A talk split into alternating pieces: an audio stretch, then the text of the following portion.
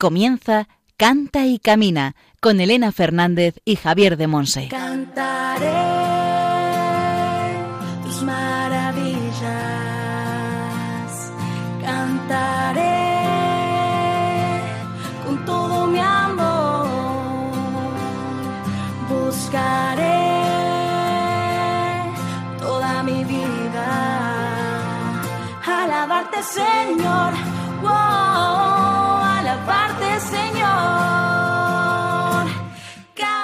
Hola, hola, bienvenidos a un nuevo Canta y Camina, el programa de Radio María, la emisora de la Virgen, orientado a formar discípulos misioneros del Señor en el ámbito de la música.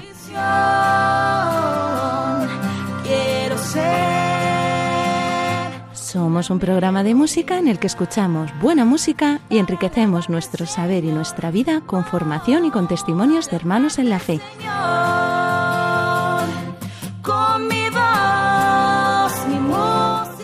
Hoy Javier de Monse en la sección El Espíritu Santo en clave de sol nos va a enriquecer con un tema precioso. David, un músico según el corazón de Dios. y proclamar tu vida entre los pueblos. En la sección Testimonios del Camino vamos a hablar con Jesús González Hernández. Es un toledano que desde la mirada del Padre se define a sí mismo como un hijo amado por él.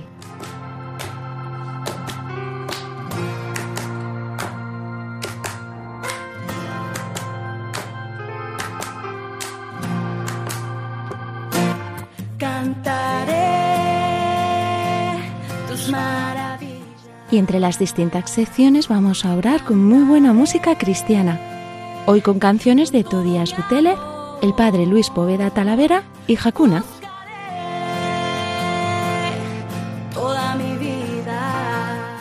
Si queréis contactar con nosotros para pedirnos los PDF de la primera o de la segunda temporada o para cualquier otra cosilla, después Juan Manuel González nos comentará cómo hacerlo.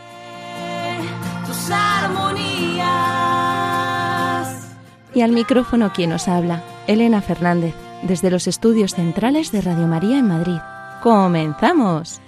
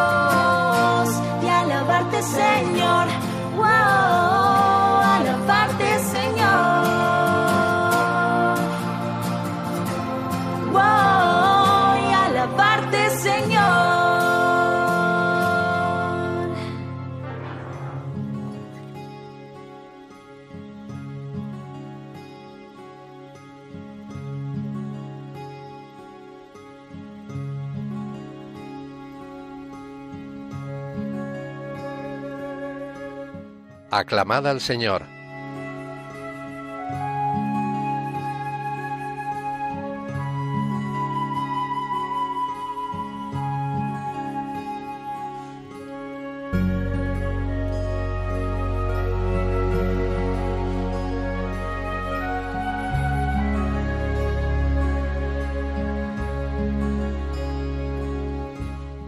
Bendito sea el Señor Dios de Israel, desde siempre y por siempre. Y todo el pueblo diga, Amén, aleluya. Salmo 106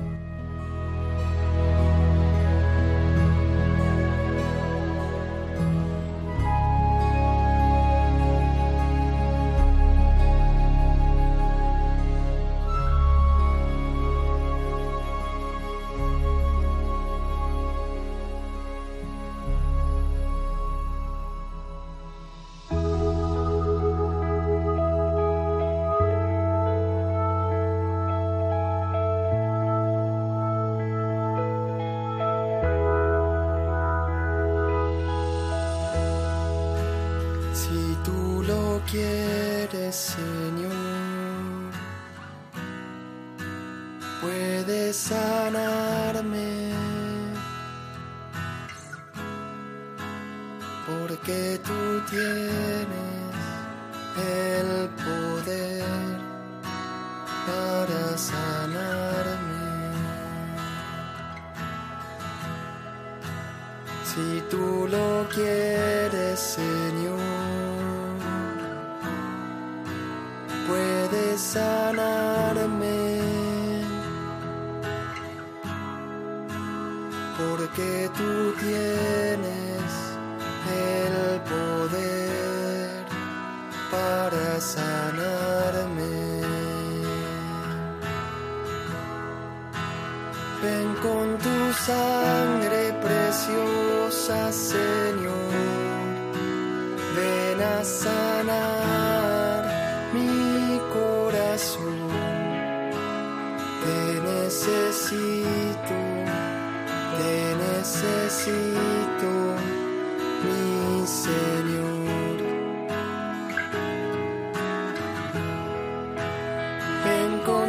sangre preciosa, Señor. Ven a sanar mi corazón. Te necesito, te necesito,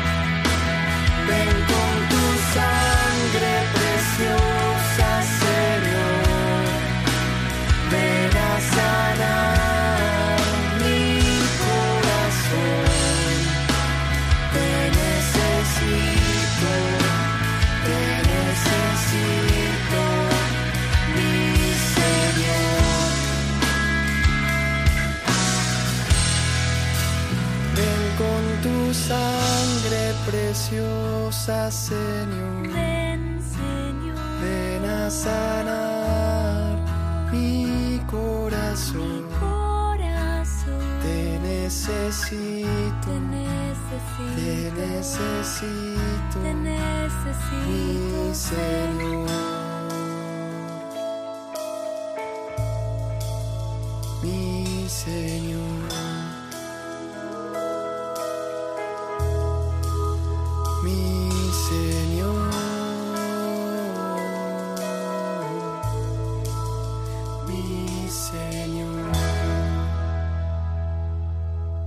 Estás escuchando el programa Canta y Camina con Elena Fernández y Javier de Monse.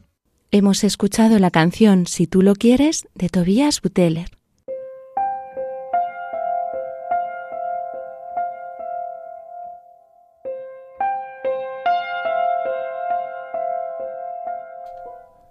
El Espíritu Santo en clave de sol.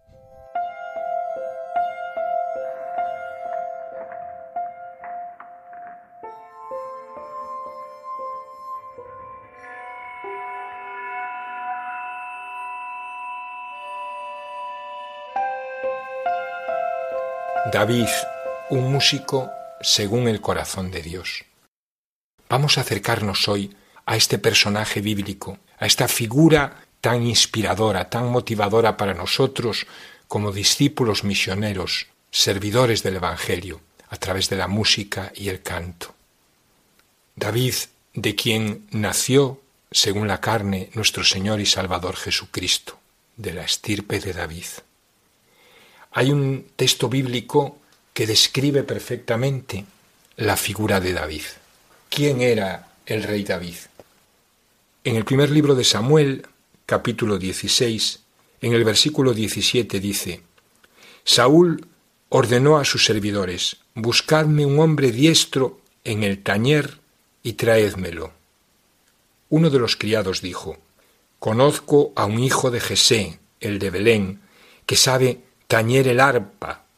Además es fuerte, valiente, guerrero, juicioso en el hablar y de buena presencia. El Señor está con él. El Señor estaba con David, el Señor estuvo con David desde muy jovencito.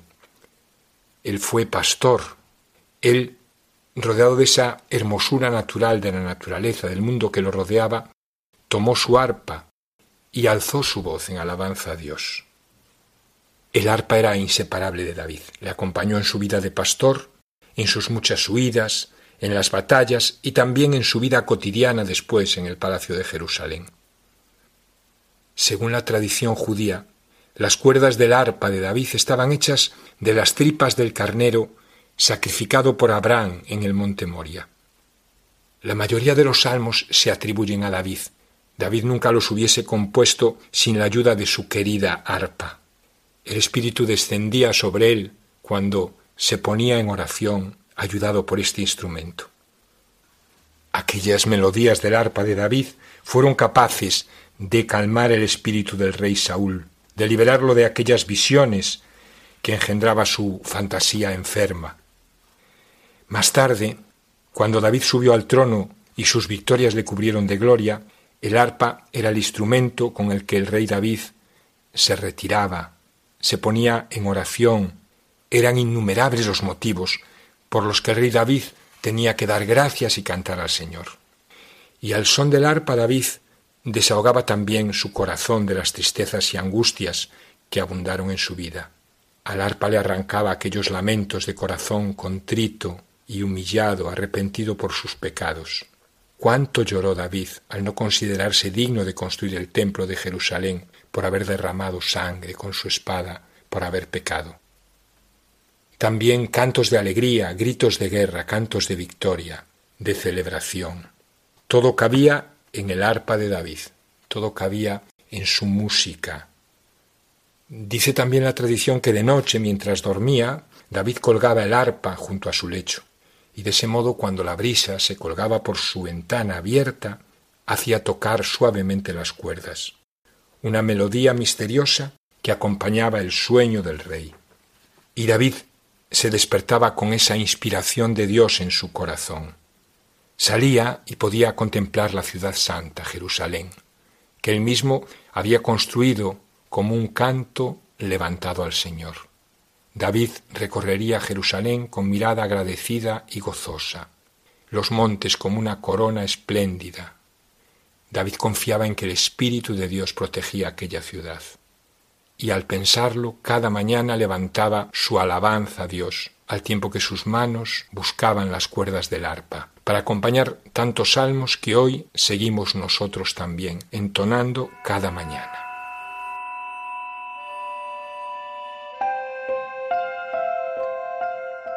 Nos dice la palabra que David era diestro en el tocar, en el tañer. En el Salmo 33, versículo 3 dice, Cantad un cántico nuevo, tocad con maestría. Como músicos, en nosotros debe haber este afán de que lo que hacemos lo hagamos de todo corazón y de la mejor manera posible. Debemos imitar a David en este tocar con maestría. La palabra nos dice también que David era valiente, valeroso, dispuesto a enfrentar los peligros. No era David un hombre que anduviera buscando peleas, pero sí era valiente y peleaba por Dios, peleaba por el pueblo de Dios. Esta valentía de David también es un reto para nosotros como músicos, preparados para la batalla, preparados con la oración y la palabra de Dios, para que detrás de nuestra música haya verdaderamente un combate espiritual. Nos dice que David era fuerte, vigoroso, de alguna manera nos quiere potenciar, nos quiere inspirar el ser eficientes, el poner todas nuestras energías al servicio de este don que hemos recibido. No ser perezosos, no ser distraídos. La excelencia, la eficiencia, vienen sobre todo de una actitud interior, de una actitud de hacer las cosas por Dios y para Dios con la fuerza de su espíritu. También nosotros como músicos debemos ser prudentes, prudentes y utilizar nuestro don con discernimiento, obedeciendo, actuando en comunión, actuando en humildad. Nos dice también, nos habla también la palabra de la belleza de David, la belleza de un corazón rendido a Dios. Eso es lo que debe reflejar también nuestro ser y nuestra música. Y el más importante de todos los atributos de David, el Señor estaba con él. Es esta intimidad con Dios la que hacía que David diera fruto en su servicio. Como músicos debemos estar constantemente en intimidad con Dios. Esta es la principal característica de David, su corazón rendido a Dios, su corazón que se fue conformando con la voluntad de Dios, con el querer de Dios. Esa es nuestra referencia como músicos, como servidores a través de la música y el canto.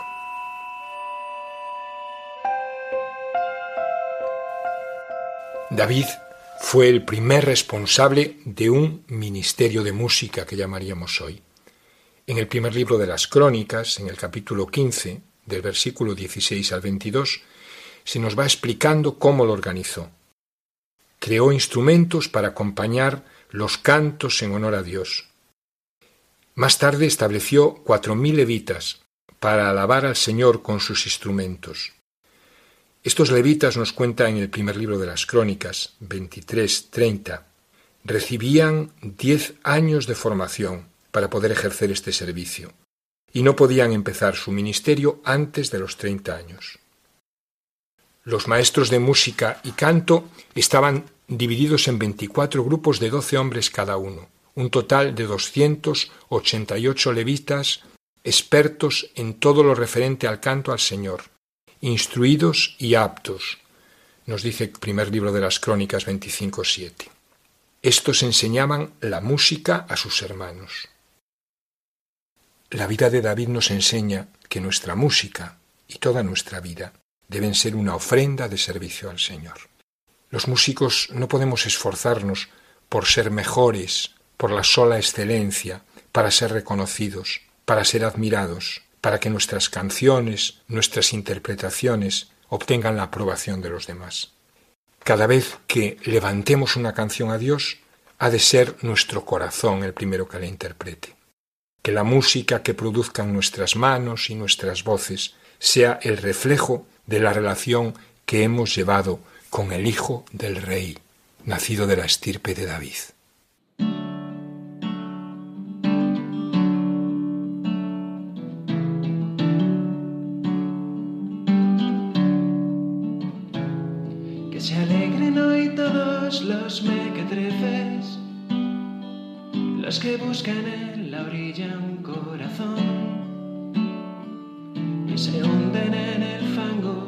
Si pueden encontrar allí un poquito de calor. Que se alegren los que sienten que un minuto es gigante cuando la ansia es aún mayor. Que revienten de alegría los rebeldes. A las cuatro de la tarde brilla el sol.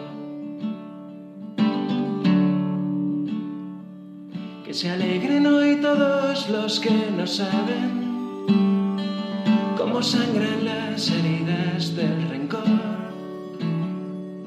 y no pueden enseñar sus cicatrices porque aún no han dividido el corazón. Que se alegren los que quieren con su vida apostar desde el comienzo al ganador los que solo se conforman con el cielo. A las cuatro de la tarde llega el sol.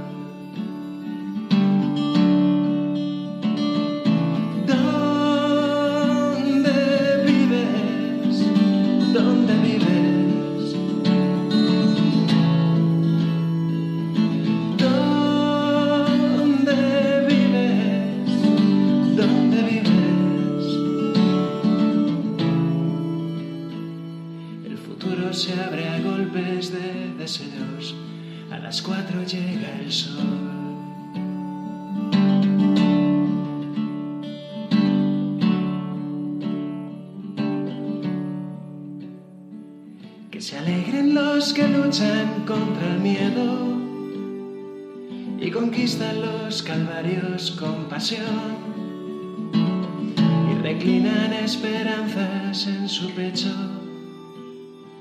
y en un sí completo borran cualquier no.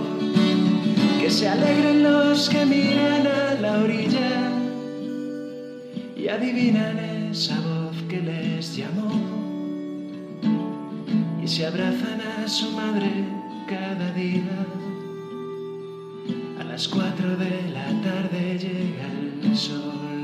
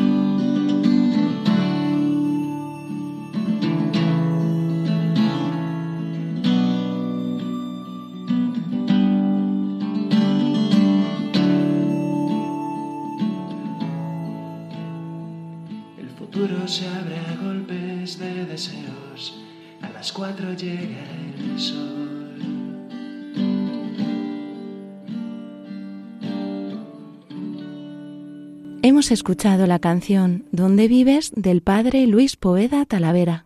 Estás escuchando el programa Canta y Camina con Elena Fernández y Javier de Monse.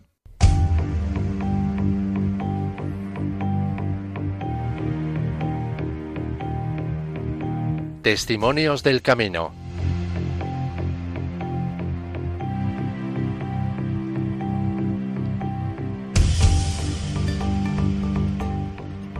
Hoy en Testimonios del Camino contamos con Jesús González Hernández.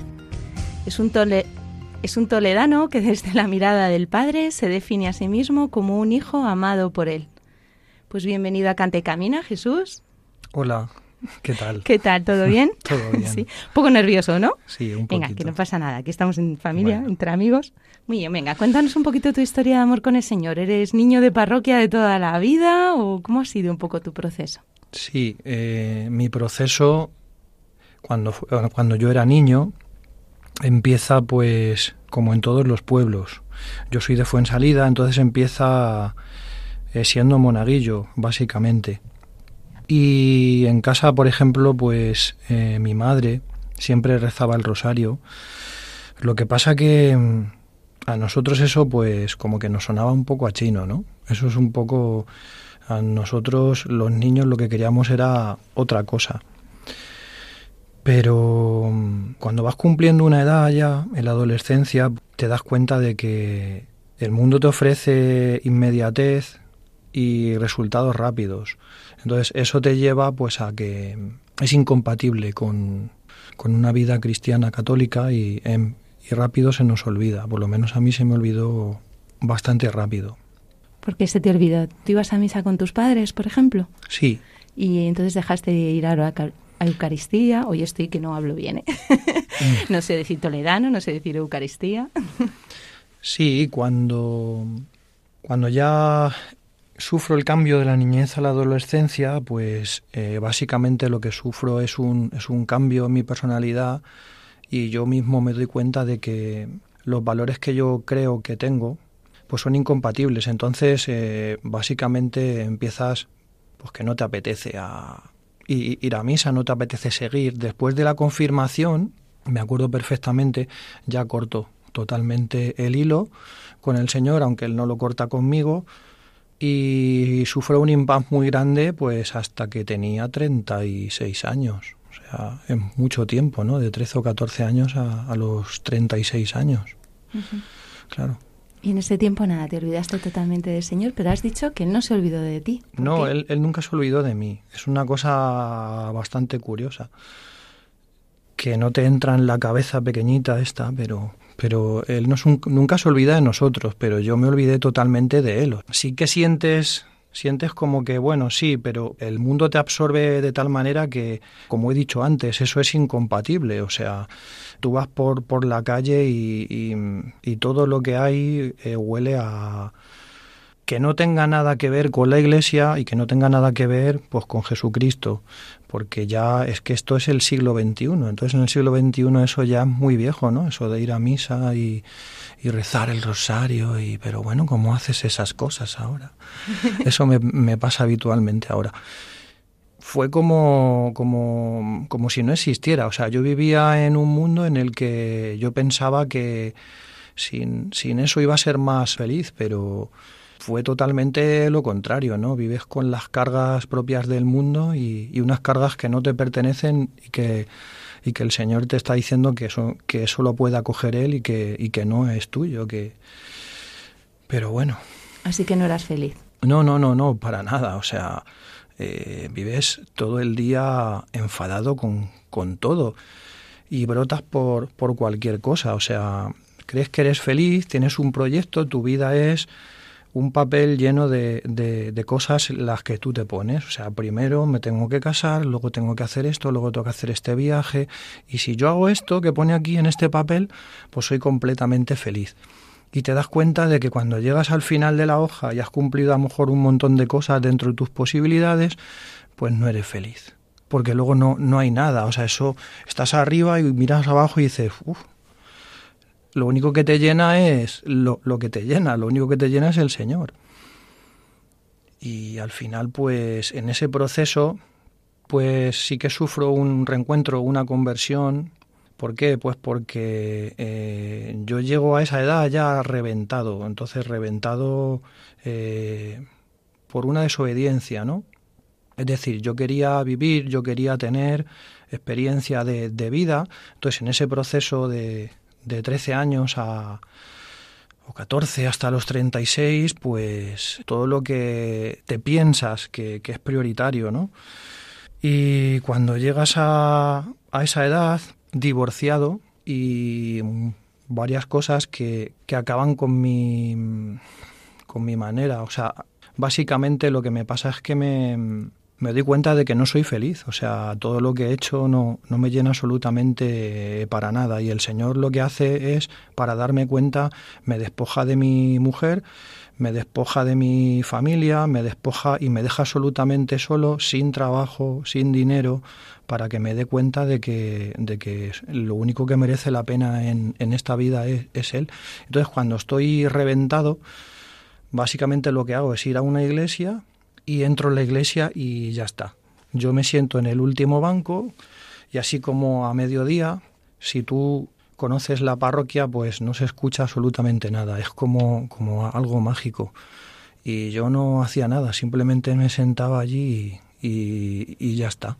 Y cuando me cansaba, pues me iba al rato. Y ya el Señor ya me había echado el ojo, ¿no? Sea, eso lo hiciste varios días. Sí, eh, básicamente lo que me pasó es que cuando en el proceso de divorcio pues llega un momento en el que no aguantas y me, vine a vivir a, a mi casa y me quise rodear de mis padres.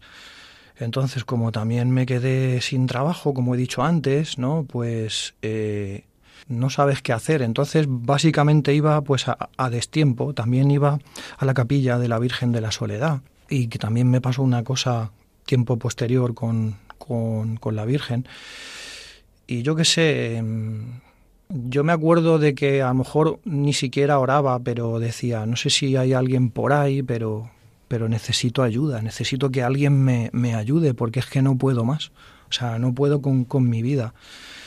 Y ya lo creo que me, que me ayudó. Claro. ¿Qué ocurrió? Pues yo, con la barata excusa de acompañar a mi madre a, misa los domingos por la noche, digo, como yo no creo en Dios, pero como soy un hijo muy responsable, ¿sabes lo que voy a hacer? Te voy a acompañar a misa los domingos por la noche para que no vengas sola. ¿Vale? Venga, vente. Y allá aparecieron unos catequistas de, del camino neocatucumenal y dijeron, queremos hacer unas catequesis para jóvenes y adultos. Y mi madre me hacía así y yo decía, pero yo ya no soy joven. Bueno, y llegamos a un acuerdo. Digo, si tú vienes a las catequesis, yo voy contigo, pero yo para acompañarte a ti, claro. Y mi madre lo que quería era acompañarme a mí. Y entonces fui a las catequesis y claro, me, me cautivó pues, pues absolutamente todo. O sea, gente que con un montón de hijos aparecían allí por todos los lados, dos fríos días por, por semana, ¿no? Y te contaban, y, y, yo, a mí eh, me cautivó la historia de, de, Abraham, ¿no? Sal de tu tierra a un sitio donde yo te mostraré, eso me, me, me llegó al corazón. Salir de tu seguridad, pero lo que más me cautivó era que yo les veía y eran felices. Digo, pero ¿cómo puede ser después del trabajo esta gente viene lloviendo aquí en el mes de octubre? Y son felices. Y yo no le daba vueltas nada más que a eso. Digo, esta gente tiene algo que yo, que yo quiero encontrar, ¿no? Y tengo que saber por qué esta gente es, es feliz. Y nada, pues fueron pasando las semanas, ¿no? Y a los dos meses llega un, lo que es la última reunión que da pie a la convivencia de inicio, ¿no? Entonces hacen una convocatoria, se hace un pequeño ágape, que luego se convierte en un gran ágape. No sé si pasa en algunos sitios, pero cuando tú das de comer, aparecen, en nosotros éramos a lo mejor 30 personas, ¿no? O 40. Y ese día aparece un montón de gente allí por los salones y yo me, me escondo en un rincón. Y debe ser que ellos sabían mi nombre porque yo me había presentado alguna vez y había dicho algo con el micrófono y vinieron dos catequistas y dijeron mi nombre y me dijeron, vente a la catequesis. Yo dije, contra. Y esta gente, como con toda la gente que hay aquí, han venido donde estoy yo, me han dicho que me vaya a la, a la convivencia, ¿no? Y, vente a la, y la gente que estaba conmigo decía, vente a la convivencia y tal. Y yo, que no, que no, que yo, esto, que a mí esto me sobra. Pero bueno, y, venga hombre, vamos a la convivencia. Y yo creo que mi madre llegó a decir, yo me voy contigo. Y luego se rajó en el último momento porque quería que fuera yo, claro. Y fui refunfuñando a la convivencia con la maleta, me acuerdo perfectamente. Y cuando llego, digo, yo no sé qué hago aquí. Y cuando llego me están nombrando a mí. O sea, digo, ¿pero esto qué es? O sea, Jesús González Hernández y digo, yo acabo de llegar ahora.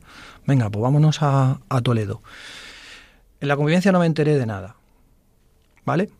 Lo digo aquí delante, lo siento Nando y compañía, pero no me enteré de nada.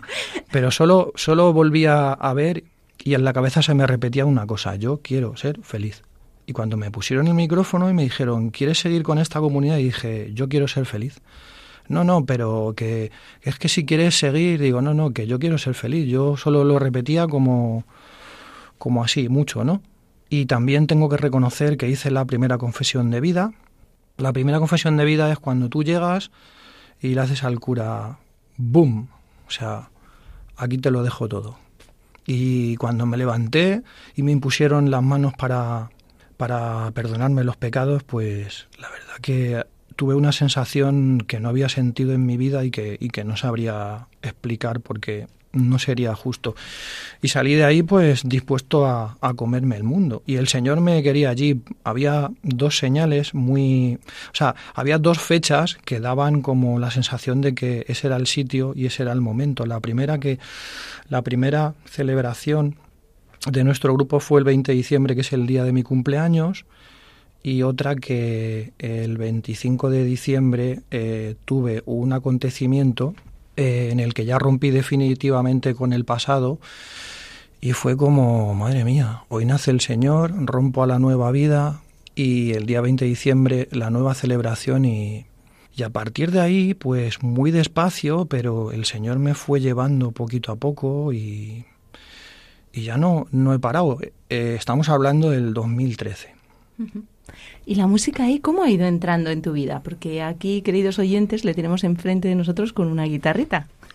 bueno, pues fue una cosa de un poco de locos, porque estamos hablando que las celebraciones de nuestra pequeña comunidad, saludo a mi comunidad de Fuensalida, empiezan como en el mes de enero y en el mes como de mayo puede ser, estamos pues todavía a vueltas con el tema de los salmistas, los cantos del propios del camino.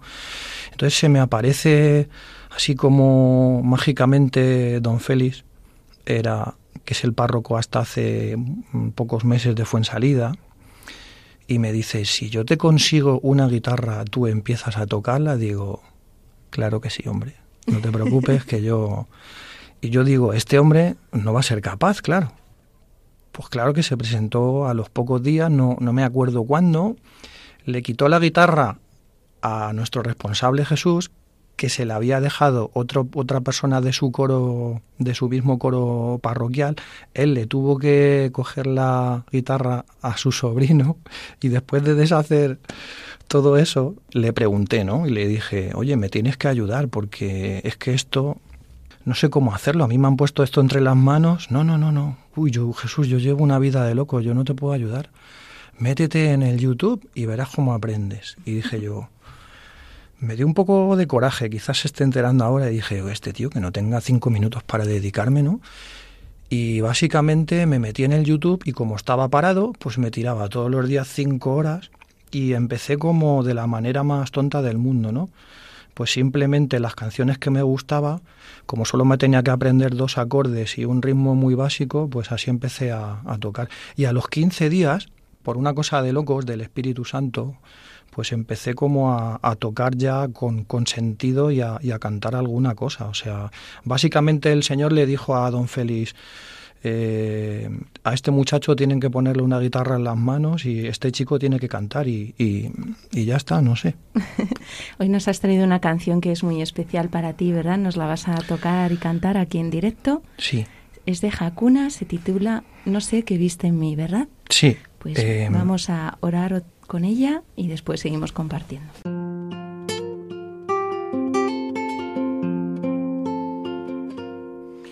Ahí estás tú, esperando la sentencia en silencio.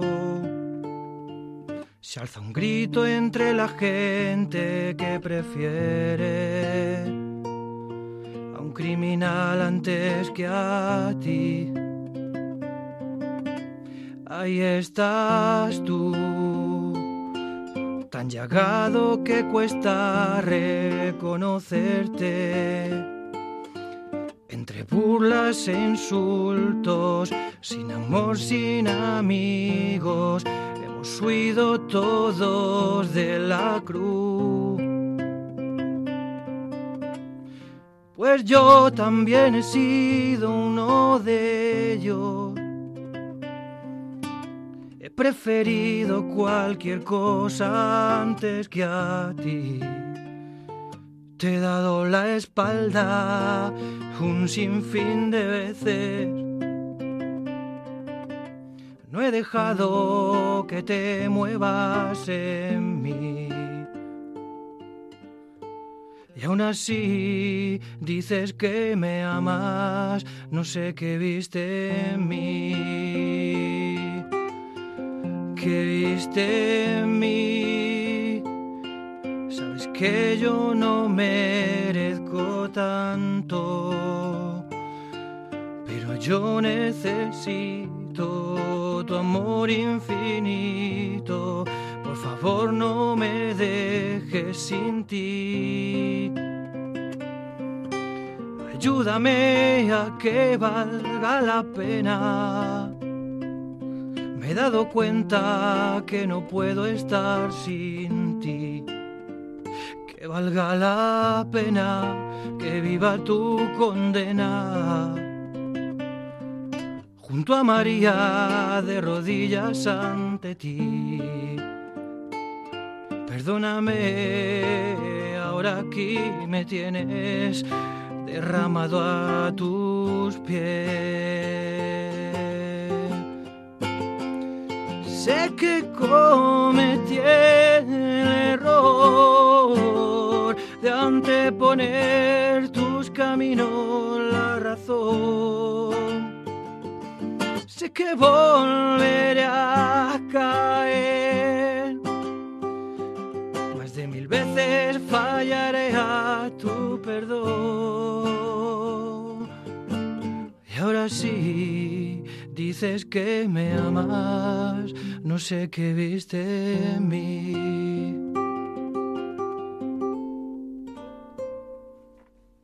Jesús, ¿necesitas de su amor infinito? Por favor.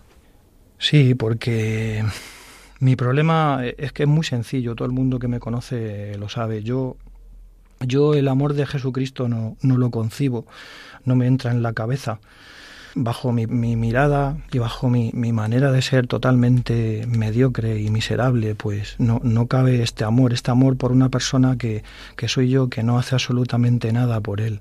A pesar de eso, me he dado cuenta de que no puedo estar sin él, pero ese amor me deja sin argumentos, no, no sé qué hacer. Y por eso me identifico plenamente con esta canción, ¿no? Entraste en el camino y te cambió la vida. ¿Cómo es la vida ahora de Jesús? Bueno, pues ahora la comunidad la he dejado un poco de lado porque estoy en, en Emaús, ¿no? Bueno, pues Emaús es un, es un apostolado pastoral laico, sale en ayuda de, de las iglesias, de, de, las parroquias, ¿no? Y es de laicos para laicos. Y es un retiro de tres días, entonces estoy inmerso en ello. Y me absorbe mucho tiempo, porque a mí las cosas me gusta hacerlas bien, ¿no? Entonces no puedo partirme, pero no he dejado la comunidad, la he aparcado durante un tiempo, lo siento, pero ahora mismo el Señor me llama pues a ser su apóstol. Aunque no, no merezco la pena, pero, pero Él me quiere, no sé, no, no sé por qué, pero me, me quiere aquí, ¿no? En este, en este apostolado, ¿no? Después del recorrido de tu vida, para los que te estén escuchando y sientan que Dios no tiene nada que decirles, ¿tú qué les dirías? Bueno, pues que pues que Dios tiene mucho que, decir a, las personas. O sea, Dios nos necesita, porque Él podría hacer todo sin nosotros, pero ha decidido que nosotros hagamos las cosas.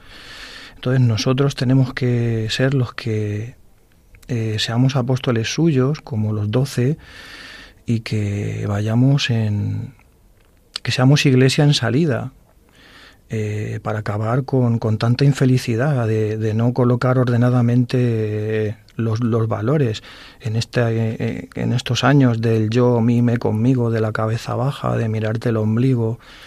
Eh, que tu compañero y tu amigo es tu primer rival, pues Jesucristo te dice que te ama y que para Él eres la cosa más preciosa del mundo y te quiere como si fueras único. ¿Quieres añadir alguna cosilla más? No. Muy bien, pues muchísimas gracias Jesús por, por abrirnos tu corazón, que es tan bello, tan, tan bello y tan bonito, el, el, lograr que está haciendo contigo, ¿no? El Señor en tu vida. Muchísimas gracias también por tu sí al Señor y a nosotros, a nosotros en este día, hoy en el programa. Hemos contado con Jesús González Hernández, este toledano que se define a sí mismo desde la mirada del Padre como un hijo amado por Él y desde luego que lo es. Pues muchísimas gracias Jesús de verdad por tu vida y que Dios te bendiga. Bueno, gracias a Radio María, que Dios os bendiga.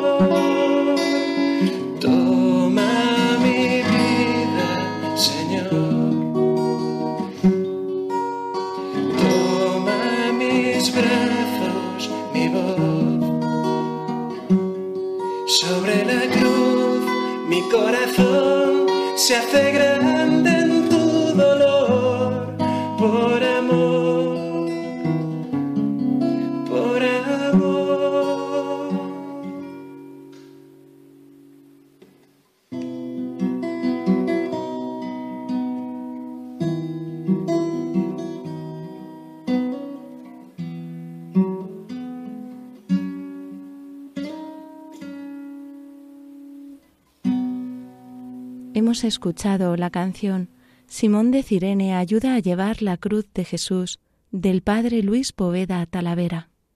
Puedes mandarnos tus preguntas y dudas por distintos medios. Por mail a cantaycamina@radiomaria.es, dejando un mensaje en nuestro contestador 91 153 85 70 y siguiendo las indicaciones. Y por correo a Paseo de Lanceros 2, primera planta, 28024, Madrid.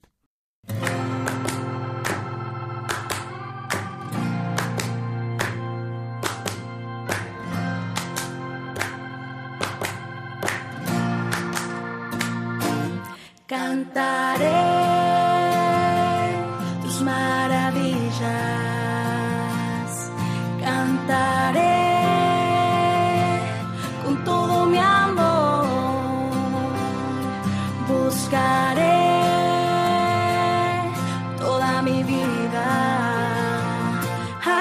Señor, wow, alabarte Señor. Terminamos nuestro programa Canta y Camina. Infinitas gracias a todos los que nos habéis acompañado a lo largo de esta hora, donde Javier de Monse, desde Moaña en Pontevedra, nos ha compartido el tema David, un músico según el corazón de Dios, en la sección El Espíritu Santo en clave de sol.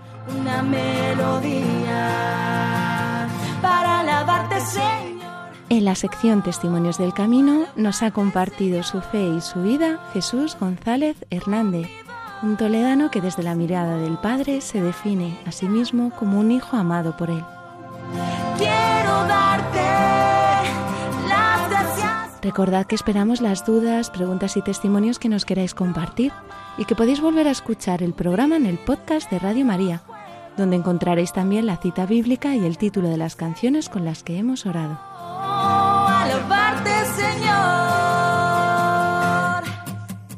También podéis seguirnos en las redes sociales, Facebook, Instagram y Twitter, además de las redes oficiales de Radio María España. Mil gracias por acompañarnos semana tras semana. Aquí seguimos un añito más con vosotros. Infinitas gracias al Señor por esta llamada llena de amor que nos ha hecho a ser discípulos misioneros en este campo de servicio a la Iglesia y al mundo a través de la música y el canto. Y también gracias a Él por darnos la gracia de contestarle que sí. Os esperamos dentro de 15 días con una nueva edición de Canta y Camina. Un abrazo a todos y que Dios os bendiga.